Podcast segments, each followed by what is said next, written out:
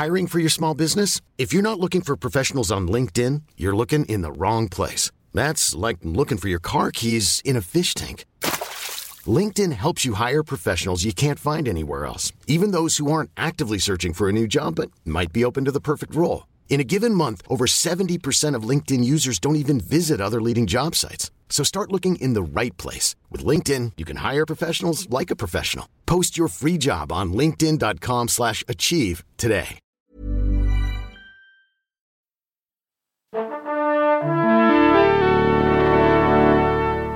Bonjour. C'est moi Orson Welles. J'aime pas trop les voleurs et les fils de pute. Salut Ciné, votre rendez-vous avec le cinéma qui est parfois très triste, très peiné, que certaines choses s'arrêtent. Par exemple, c'est avec une énorme déception que nous avons accueilli l'annonce de l'arrêt après seulement deux petites saisons sur Netflix de la remarquable série Sensei des Wachowski à laquelle nous avions déjà consacré une émission lors de la première saison. Notre cœur est gros et ce même si depuis on a appris qu'un épisode spécial de deux heures serait mis en ligne l'an prochain pour conclure la série et ce grâce à la mobilisation des fans dont trois représentants sont ici présents à l'antenne Paris pour évoquer cette deuxième saison. Anaïs Bordage, salut Anaïs. Salut. Alexandra Raro, salut Alex. Salut. Et David Honora, salut David. Salut. C'est nos ciné épisode 94 et c'est parti.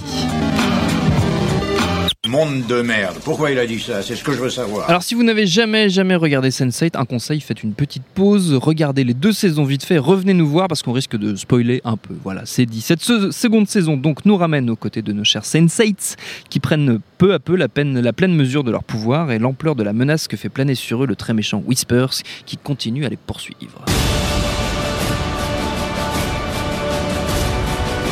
Who am I? Who am am I? You think you're hunting us? We're coming for you. Oui, c'est un peu compliqué à résumer, donc j'ai fait très très simple, histoire qu'on se perde pas tout de suite. Je passe immédiatement la parole à mes camarades autour de la table. Cette nouvelle saison, qu'est-ce que vous en avez pensé, les amis? David, tiens, tu, tu regardes, tu regardes par terre, tu ne veux pas parler, mais tu vas parler quand même. Non, non, je veux parler. Ah, Euh, je veux parler. Alors, J'ai des choses à dire, C'est une deuxième saison qui, euh, qui, euh, qui vient justement après une Mhm. première. Et comme tu l'as dit, le, le concept est, euh, est un petit peu complexe et il fallait presque toute une saison pour pouvoir le poser. Et du coup, tout l'enjeu de, de la deuxième saison était de- ce qui, ce qui avait été posé. Sachant euh, qu'entre la première et la deuxième saison, il y a eu un, épisode spécial de Noël. euh, qui, euh, qui, euh, qui était exactement ça, c'est-à-dire un épisode, un épisode de Noël. on et dire, on- c'était un on- vrai. on va- on euh, va- Merry fucking Christmas, je crois qu'il s'appelait. on, euh, on va pouvoir. euh, Happy fucking New Year peut-être. Happy non. fucking New Year, Je sais peut-être plus. Je ne sais plus. je- je- je- je- ça- les, les titres disparaissent sur Netflix à peine tu cliques et vrai. tout, et t'as pas le temps de lire. Et, euh, et donc on va peut-être revenir euh, sur un, un moment sur cet épisode Ouais. spécial, Qui, mais qui a été accueilli diversement. voilà, dire, euh, qui, Pour, qui pour moi avait, euh, av- avait un peu les, les- les problèmes de euh, qu'on peut parfois reprocher à, à Sense8, c'est d'être plein de d'avoir un, un- un gros cœur en, en guimauve quoi, et, euh, et du coup. euh, des, personnages euh, parfois un petit peu euh, un petit peu archétypaux voire caricaturaux et, euh, qui vont mm, parfois en fait servir de support à, de très bons sentiments très appuyés et évidemment dans, dans l'ambiance des fêtes de fin d'année on était un peu au- au sommet de ça Tout ça dégouline un peu beaucoup. Et donc, euh, et donc, euh, donc cette histoire, donc euh, juste pour, pour résumer un petit peu le, le truc, on, on- on a des personnages aux quatre coins du monde qui sont tous connectés par la pensée, qui peuvent intervenir dans, dans la vie et dans l'action euh, de, de- de chacun par Se cette secourir connexion. l'un l'autre.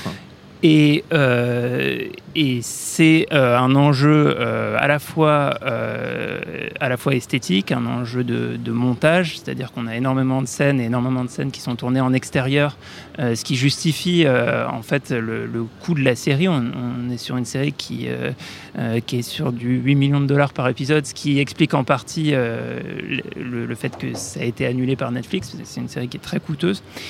Et, et en fait, euh, bah, à la, fin de la, première saison, euh, on comprend bien tous les mécanismes et ce que ça va permettre. Ça va permettre bah, notamment de, euh, de mettre en scène de, l'action, du sexe, etc., qui, vont faire intervenir les huit personnages et qui vont d'un cut à l'autre, en fait, nous, faire traverser des milliers de kilomètres.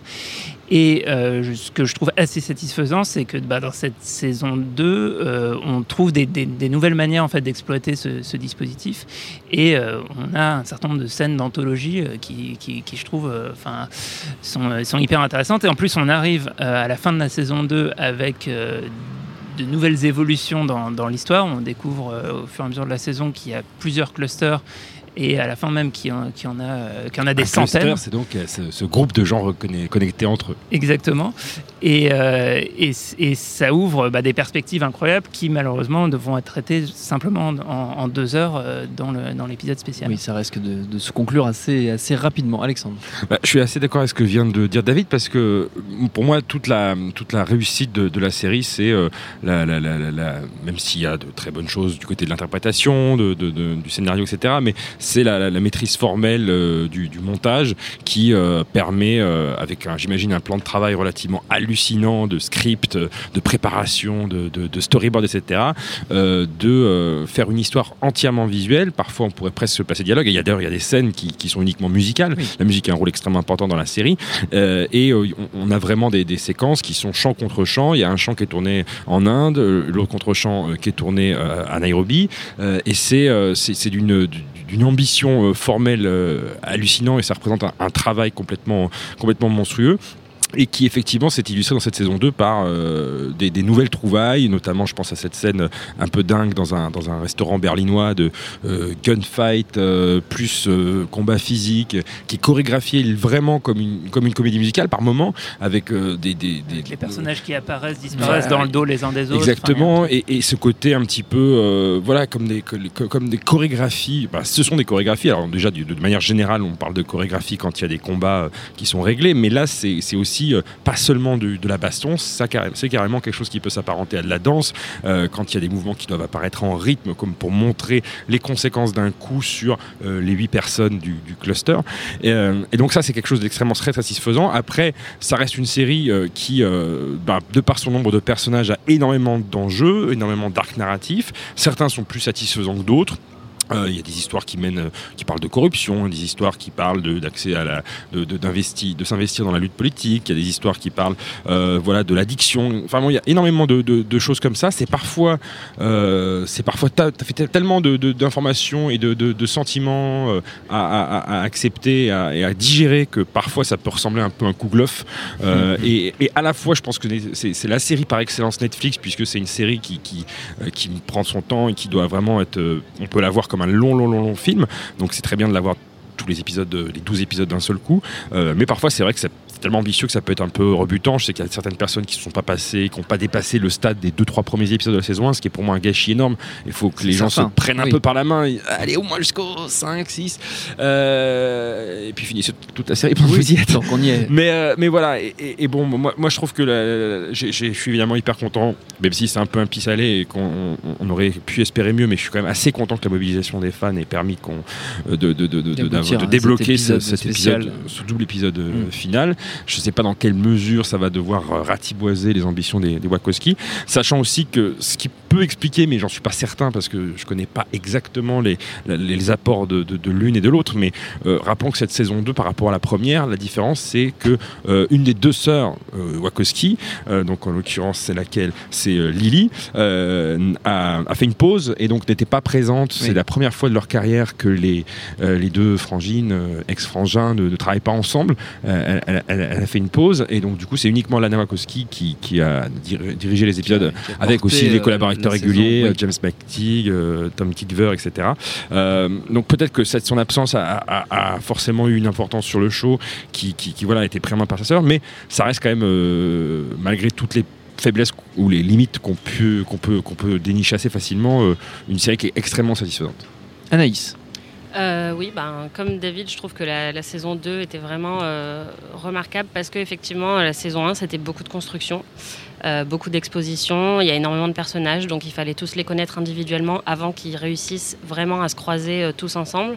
Et effectivement, c'est vrai que le début était un peu difficile et je crois que c'est qu'à partir du cinquième ou sixième épisode de la saison 1 qu'on rentre dans le vif du sujet. Donc effectivement, la saison 2, là, ils ont le champ libre, tout le monde, on connaît déjà tous les personnages, donc... on est à fond dans l'action.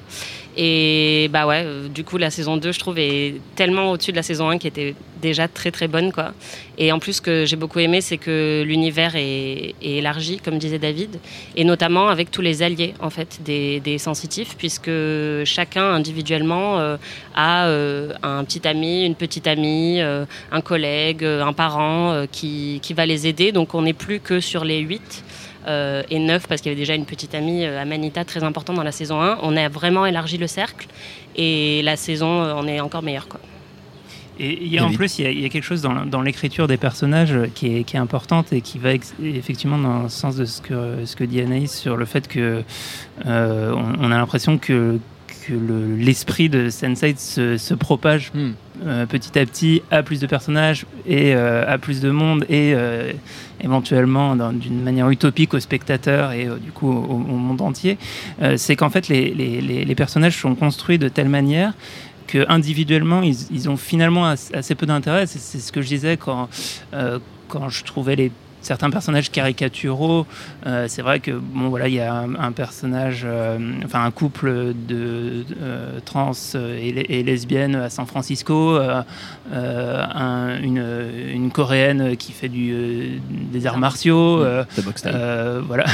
Donc il y a, il y a- il y a des- il y a des trucs où on est, on est un peu dans le voilà un, un allemand hyper euh, hyper masculin, hyper euh, euh, Rigide. rigide et voilà euh, Allemand, une, une une DJ euh, islandaise. Enfin on est on est un peu dans des clichés en Oui. fait. Des l'intérêt des personnages se construit en rapport avec les autres. C'est-à-dire Mm. que c'est pas individuellement que le personnage est intéressant, et c'est pour ça que je trouve que, que émotionnellement, notamment le- la, la- la- la série décolle dans la saison 2, euh, c'est parce que il va se passer des choses quand deux personnages, trois personnages, quatre personnages vont être associés et euh, vont euh, révéler quelque chose hein, de leur, de leur personnalité ou de leur émotion. Il y, a- il y a- il y avait un truc dans un exemple ça dans la saison 1 que je trouvais assez intéressant et qui était quasiment enfin pas, pas forcément hyper marqué, hyper souligné, c'est il y a un moment où euh, un des personnages féminins a ses règles et euh, un des autres personnages féminins du un, un des autres personnages pardon masculins du cluster euh, ressent euh, les symptômes Mm. des, des règles.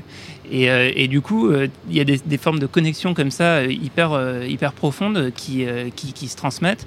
Et il y, a un- il y a un autre exemple comme ça au, au- au tout, dé- au tout début de la saison 2 qui, va dans le sens de cette ouverture à, des cercles plus larges, euh, avec cette scène euh, hyper bien vue où, où Caféus est en train de, conduire son, bus Vandame et avec un, des, films de, de- de Jean-Claude qui, tourne à l'écran. Et en fait, le, bus est chahuté par la route. Et en fait, on voit euh, les, tous les passagers du bus qui, euh, qui, euh, qui, s- qui sont secoués et Mm. qui en fait ont des mouvements qui sont connectés avec ce qui se passe dans, dans le film. Et cette image raconte ce qu'est Sense8, c'est-à-dire une connexion euh, qui, d'une manière utopique, serait universelle entre Mm. tous les abonnés Netflix et tous les spectateurs du monde entier. Ouais, Et puis ce que tu dis, ce qui est intéressant, c'est que effectivement, euh, chaque personnage de la série peut interagir, et, et- et c'est assez marrant parce que euh, par définition, euh, on a l'impression que les créateurs de la série, les scénaristes, sont un peu dans la position de, de mixologues, de pré- spécialistes en cocktail, qui ont devant eux huit ingrédients minimum. hein, il y en a plus si on compte les personnages secondaires, mais huit ingrédients qui peuvent, qui peuvent voilà mixer à leur sauce, dire alors tiens, on a pas, ça fait longtemps qu'on n'a pas eu d'interaction entre euh, l'acteur mexicain gay et euh, le jeune conducteur de van kényan. Tiens, on va les mettre dans une scène ensemble. Des fois, c'est pas souvent des associations euh, qui, qui- qui pourraient paraître logiques, mais en fait, si ça marche très bien. Et, et ce qui est assez marrant, c'est que cette dynamique-là de, de, de chorale, de, groupe, euh, c'est quelque chose au- à la- auquel on est très habitué dans tout ce qui est sitcom. Je pense par exemple, on va dire des exemples typiquement bidons de Friends ou I Met Your Mother où on a voilà à peu près six personnages fixes et qui vont de temps en temps Mm. voilà être coincés dans l'ascenseur. Oui. Ces deux-là, voilà. Par Machin. Exactement. Euh, Sauf que là, par définition, Sense8, c'est comme si, on le disait tout à l'heure, c'est une série qui est littéralement tournée aux quatre coins du monde euh, et où les personnages sont dans la réalité jamais physiquement présents, mais par le biais euh, voilà, du concept même de la série où on- les, les personnages apparaissent dans le, dans, la, dans, dans- dans la psyché de l'un ou de l'autre, eh ben, il peut y avoir ces, ces réunions-là malgré tout. On- ils s'affranchissent de, de- de la barrière géographique, physique, euh, et on a donc toute une combinaison possible hein, de, de, de- de- de- voilà, de, combinaison de, choix de, partenaires et donc d'interactions différentes selon les humeurs. Et sachant que ça peut donner à la fois des scènes parfois extrêmement touchantes, extrêmement badass quand c'est de l'action, euh, ou extrêmement drôles. Il y a des scènes de pure comédie dans Sense8. C'est comme souvent d'ailleurs chez les Wachowski, hein, une, variété de tons euh, selon, les, selon les scènes qui, qui marchent, euh, marchent très bien. Et, de manière générale, comme pour approfondir ce que disait David sur ce qu'on pouvait éventuellement, la, métaphore qu'on pouvait tirer sur ce que représenterait la communauté Netflix de spectateurs sur l'effet de la série, de manière générale, c'est un peu quand même une métaphore sur la création, euh, et en particulier sur la création cinématographique et télévisuelle. Le fait d'être euh, connecté à quelqu'un d'autre qu'on n'a jamais vu, euh, c'est le, principe même d'une série, c'est-à-dire de, de faire en sorte qu'on ressent de l'empathie pour Mm. des gens qu'on n'a jamais vus, des personnages fictifs. Euh, et, et- donc finalement, le, le- voilà, le, fait que les spectateurs arrivent, et on l'a vu avec la démonstration formidable de, de- de- de- des- fans de la série, à, à ressentir autant d'empathie pour des, pour, des, pour des personnages, c'est que la série euh, voilà, a fait son œuvre et que les, les réalisateurs ont, ont bien fait leur coup. Bah, en fait, ce qu'il faut aussi euh, rajouter, c'est que c'est aussi euh, une, une métaphore sur la tolérance, en fait, puisque c'est plein de personnes qui n'ont rien en commun à la base, euh, qui ont une barrière euh, de langue, de géographie, d'origine De sociale, de, de genre, vie, de, voilà, de couleur de peau. Mhm. Et en fait, qui se retrouvent tous à avoir un point commun et à s'entraider les uns les autres, à faire preuve d'empathie et de tolérance alors qu'ils n'ont rien en commun et qu'ils n'ont pas à la base d'intérêt commun. Et, et en fait, ça parle aussi bah, de communauté LGBT, de sexualité, d'identité. Et du coup, euh, ça parle aussi de ça, quoi. Ça parle de tolérance. Et, et la raison pour laquelle euh, il y a énormément de fans qui étaient déçus, c'était aussi pour ça. C'était parce que ça offrait une représentation que beaucoup de gens n'ont pas généralement dans la pop culture, quoi.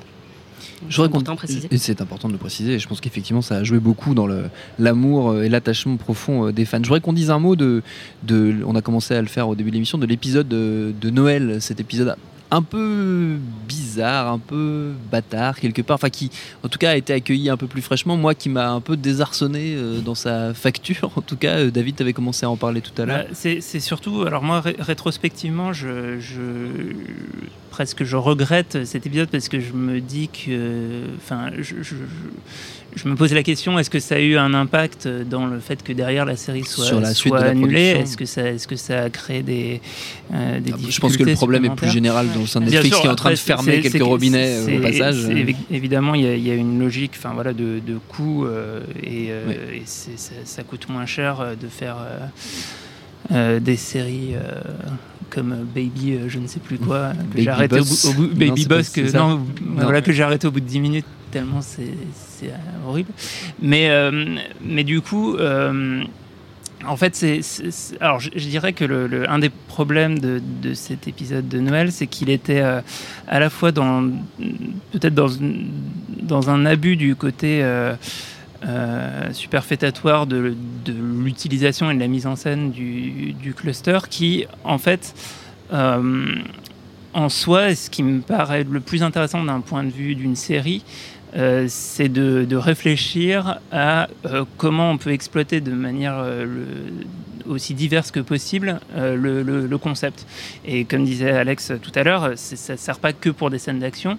Et on peut, du coup, il y, y a dans la saison 2 notamment une sorte de, double discours euh, parallèle euh, qui est, construit grâce au, mix de de deux personnages et, euh, qui est émotionnellement hy- hyper puissant, alors que je, dirais que les deux, les deux discours séparés n'auraient pas eu le, même impact.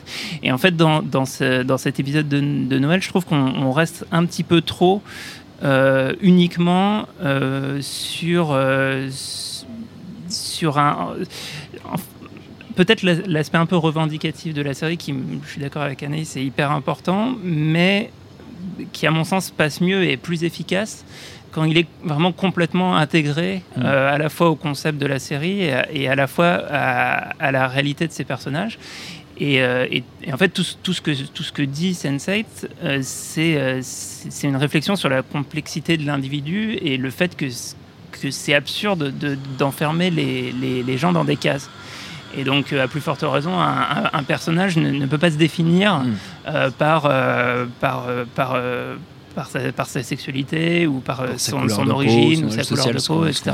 il y a le problème aussi, c'est que juste le concept même du Christmas Special, qui est quand même un, un épisode, un genre en soi presque des, des- des Oui, séries de anglo-saxonnes. de l'entertainment américain. Voilà, et où tu, tu, tu, tu balances un épisode donc, pendant la période des fêtes, euh, et qui en général un poil coupé du, du, du- du reste Oui. de la série. Voilà, c'est comme, euh, c'est comme les fêtes de Noël dans, dans la vraie vie, où c'est censé être une sorte de bulle un peu à part euh, du reste, du quotidien et tout.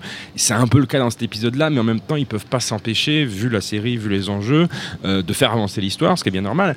Mais du coup, ça, ça, ça gâche un peu, enfin, en tout cas, ça prive un peu l'épisode de cette aura spéciale qui- qu'il aurait dû avoir. Et, et du coup, c'est bien d'ailleurs la raison pour laquelle il est considéré in fine comme le premier épisode de la saison 2, Oui. maintenant dans les listings officiels de, de Netflix.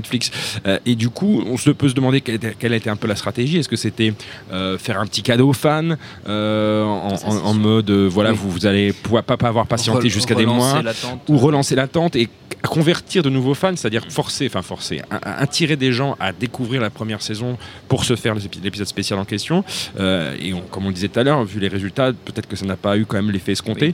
Euh, donc il y avait peut-être ce, ce- ce choix-là qui était un peu euh, voilà, ambitieux, mais qui a peut-être pas non plus Et été puis, euh, et puis facile il à. arrive, il arrive peut-être un peu trop tôt. En fait, on n'a peut-être pas eu le temps justement de. de- Enfin, c'est, c'est un- conceptuellement justement parce que c'est un exercice euh, spécial. Ça a du sens quand on est très très attaché Mm. À très, personnage, très, même, très même installé. si. euh, Oui. si je comprends très bien que, le- Oui. que la série a eu un impact fort qui fait que, bah, que la- énormément de fans première se sont très a vite attachés au personnage.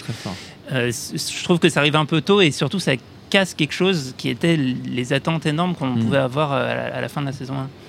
Anaïs. Moi, je l'ai vu juste avant de voir la suite, en fait. Je ne l'ai pas Ah. regardé à Noël. Tu- tu je voulais temps. attendre, voilà, je voulais Bien. attendre que tout joué. le reste arrive, et ça s'intègre parfaitement à la saison 2, en fait, en voyant tout d'un coup.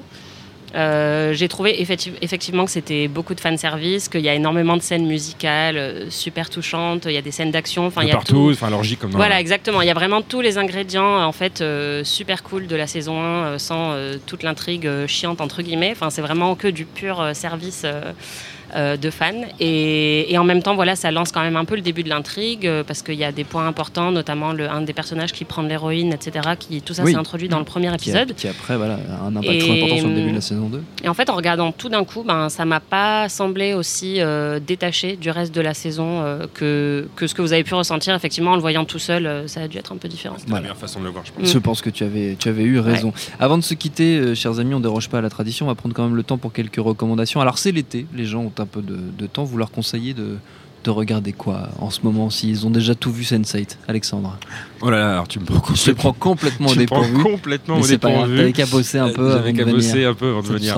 Alors un du coup, je vais passer dans un dans un. On peut changer de registre, c'est ça aussi voir. Sense8. Rien On change de registre C'est tout le ça, temps. c'est ça, c'est ça, Sense8. Alors d'ailleurs, en plus, je vais parler d'un truc français, Ah. euh, et parce que je, je, je pense, enfin, je pensais que la, la fin de la saison 2 de Sense8 euh, teasait un peu vaguement un, un détour par Paris, de, de- mais peut-être que je me trompe complètement, mais je ne serais pas surpris de les voir passer par la France. Euh, mais peut-être que ça va changer vu que c'est un seul épisode. Euh, non, je vais parler d'un truc français qui n'est même pas une fiction euh, et qui n'est même pas, enfin, qui est une série, mais une série d'un format très particulier, un de ces nouveaux formats faits pour les nouveaux usages, les nouvelles consommations. Et c'est une série, un, un, un 6 x 10 minutes documentaire qui s'appelle Biarritz Surf Gang et qui a été sorti par la plateforme Studio Plus qui appartient au groupe Canal. Ils ont fait pas mal de fiction dessus, j'en ai vu aucune, j'avoue. Mais Biarritz Surf Gang, je l'ai vu et c'est donc un truc sur une histoire que je ne connaissais absolument pas. Alors je savais que Biarritz c'était une terre de surf euh, par excellence, mais je ne savais pas qu'il y avait une bande, la bande de la plage, la grande plage de Biarritz, qui dans les années 80 était littéralement punk. Euh, les mecs se torchaient euh, aussi bien en faisant les entraînements que les compétitions. Ils tabassaient la gueule des Australiens qui venaient leur piquer leurs vagues et leurs meufs. Et la série en elle-même, donc cette série documentaire, hein, est, est faite à la fois d'entretiens avec les survivants, d'images d'archives et d'archives animées façon graphisme old school, un peu punk fanzine américain.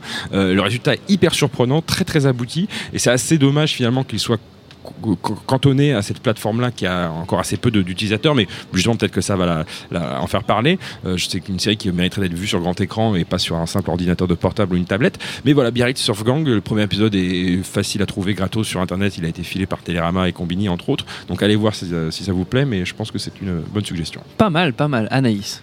Euh, ben, pour rester dans Sense8, si vous aimez euh, l'ambition euh, formelle de Sense8 et le nombre de personnages très importants bah, regardez Twin Peaks saison 3. Je pense Ah. que vous pouvez pas faire mieux en termes de série très, très, très, très, très ambitieuse et complètement barrée.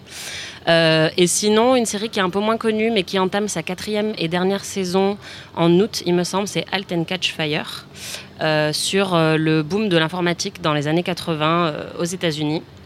C'est euh, super cool. C'est des saisons de 12-13 épisodes, donc ça se regarde assez vite. Euh, c'est vraiment génial. Ça démarre un peu comme Mad Men euh, dans les années 60, sauf que là c'est dans les années 80 avec des ordinateurs. Euh, et c'est super cool. Voilà, et, ça- c'est féministe. C'est disponible sur quelle euh, Euh, alors ça vient de AMC. C'est Euh, AMC. voilà. Donc, euh, sur sur internet. Sur Internet, Ah, sur voilà, Internet, débrouillez-vous. On dira débrouillez-vous. Non, soyez non, des grands. c'est David. pas sur non, Canal. c'est pas sur Canal. Non, c'est vrai. C'est vrai Ça passe Ah sur bah, Canal. excellent. abonnez-vous à Canal+. Euh, David, Euh, mais ils, sont, ils ont peut-être une saison de retard. c'est possible. Euh, alors, euh, moi, je voulais vous recommander. Alors, je ne sais pas si vous, vous connaissez ces petits comiques euh, qui sévissent dans le quotidien et qui ont sorti un film. Bad Buzz. Non, je rigole. Oubliez, n'y J'ai- allez pas, surtout J'ai pas. très très peur là. Euh, non, donc, euh, bon, j'étais absolument pas prêt pour une, pour Mais une je recommandation, sais, mais du coup, vu, du coup, j'ai cliqué, sur, cliqué mon profil Netflix et, euh, et à un clic de, de Sense8, Je vous conseille le parrain. il y a une, il y a une autre. euh, Moi, moi, chez Méchant 2. une autre série dont la saison 2 euh, vient de, enfin, est sortie euh, il n'y a pas si longtemps que ça.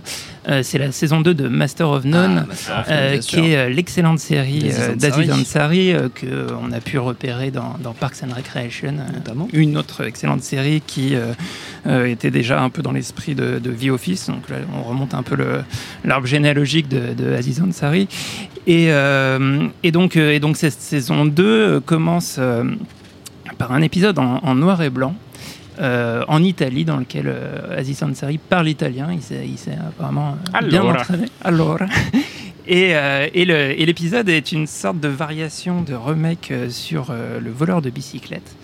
Euh, qui est par ailleurs un, film extraordinaire qu'il faut absolument euh, qu'il faut absolument voir.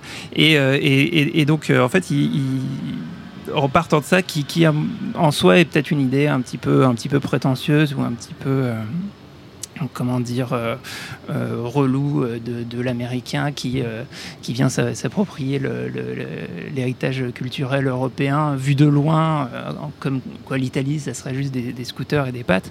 Bah, je trouve qu'il en fait quelque chose d'assez d'assez intelli- assez intelligent et qui, qui arrive à, à- à- à- à- à- trouver dans les, dans les aspects narratifs euh, qui, qui pouvait y avoir dans, dans- dans le film original, euh, le, le- le- le rapporter en fait à- à- à- aux problématiques de sa série qui sont beaucoup des first world problems, c'est-à-dire euh, des, des trucs, des, Des Enfin, il, peut rien, il, peut, d'hipster. il peut rien lui arriver de pire dans sa vie que, que de plus avoir de batterie sur son, sur son iPhone.